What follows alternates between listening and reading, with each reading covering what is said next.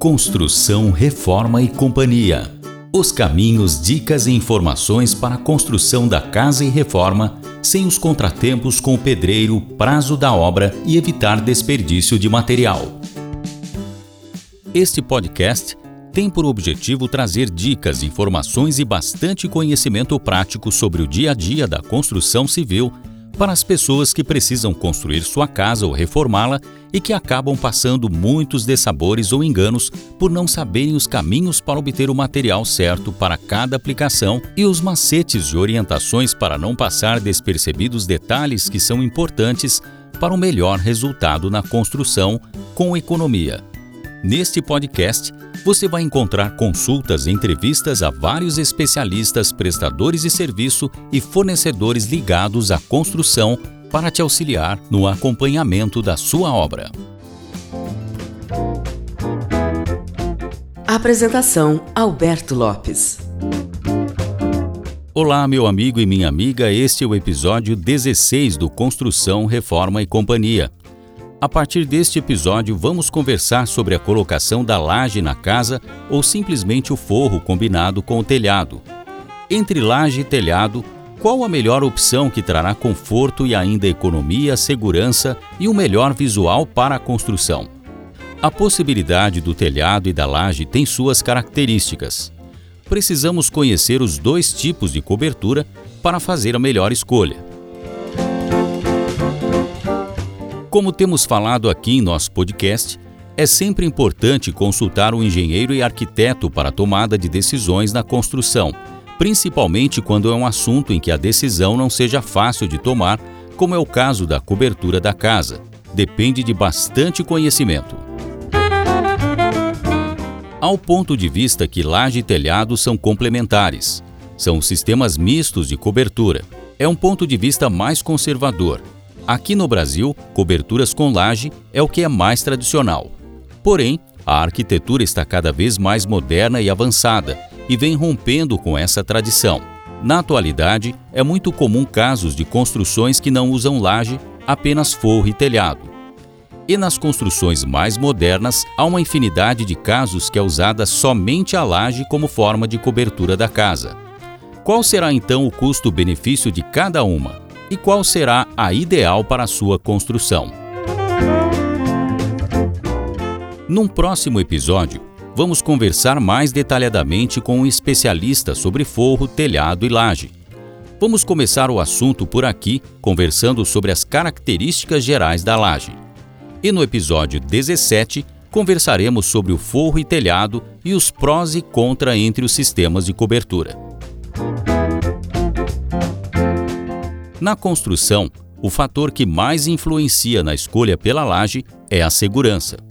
Se no lugar onde a pessoa mora é comum ter chuvas muito fortes, a laje pode proporcionar uma sensação melhor de acolhimento. No caso de um vendaval e destelhamento, o morador estará mais seguro. A laje é o tipo de cobertura da casa que pode ou não ser transitável, quer dizer, pode ser a última parte antes do telhado ou a parte entre dois andares. Portanto, na escolha da laje como cobertura, é possível já planejar um andar superior para a casa, mesmo que não seja construído de imediato. Seja qual for o caso, os principais tipos de laje normalmente têm espessura mínima de 12 a 14 centímetros, e isso já contribui bastante para o maior isolamento e proteção ao ambiente. A laje é muito mais pesada se comparada a qualquer outro tipo de cobertura na composição da laje é colocado ferro, concreto e impermeabilizante. E uma vez que há mais peso na laje, é necessário distribuir todo esse peso na estrutura da casa também para que ela suporte o teto. No caso da laje, então, as vigas e paredes deverão ter uma estrutura mais robusta e uma fundação mais reforçada também. O tempo de execução com laje é geralmente mais demorado, e isso também influencia diretamente no valor de investimento da obra. Uma vez escolhido a laje como sistema de cobertura, é preciso tratá-la. É preciso chapiscar, rebocar, impermeabilizar, passar massa e pintar, todo aquele passo a passo que as paredes da casa também devem passar.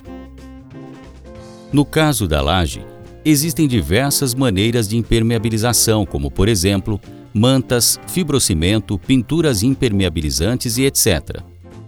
Vale lembrar que sempre há necessidade de uma manutenção periódica na laje. Para que seja bem instalada a manta de impermeabilização, é necessário observar os caimentos corretos e também a proteção mecânica. Por isso, existe a necessidade de contratar uma empresa especialista no assunto impermeabilização, conforme conversamos no episódio 10 deste podcast. Com a empresa especialista, é possível avaliar o nível de impermeabilização e de eficiência térmica. Assim, além da segurança contra a umidade, é também possível ter uma cobertura que não traga calor para dentro da casa, proporcionando mais conforto. Estas são as dicas e informações sobre a laje deste episódio 16 do Construção, Reforma e Companhia. No próximo episódio, vamos conversar sobre cobertura com forro e telhado e as vantagens e desvantagens dos tipos de sistema de cobertura. E se você gostou deste conteúdo, dê o seu like em nossa página e compartilhe com as pessoas que precisam das dicas de nosso podcast Construção, Reforma e Companhia. Para sugestões e dúvidas, entre em contato com nossa produção pelo e-mail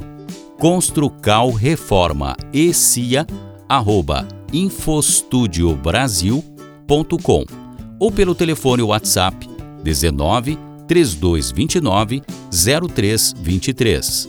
Muito obrigado pela sua atenção. Até o próximo episódio.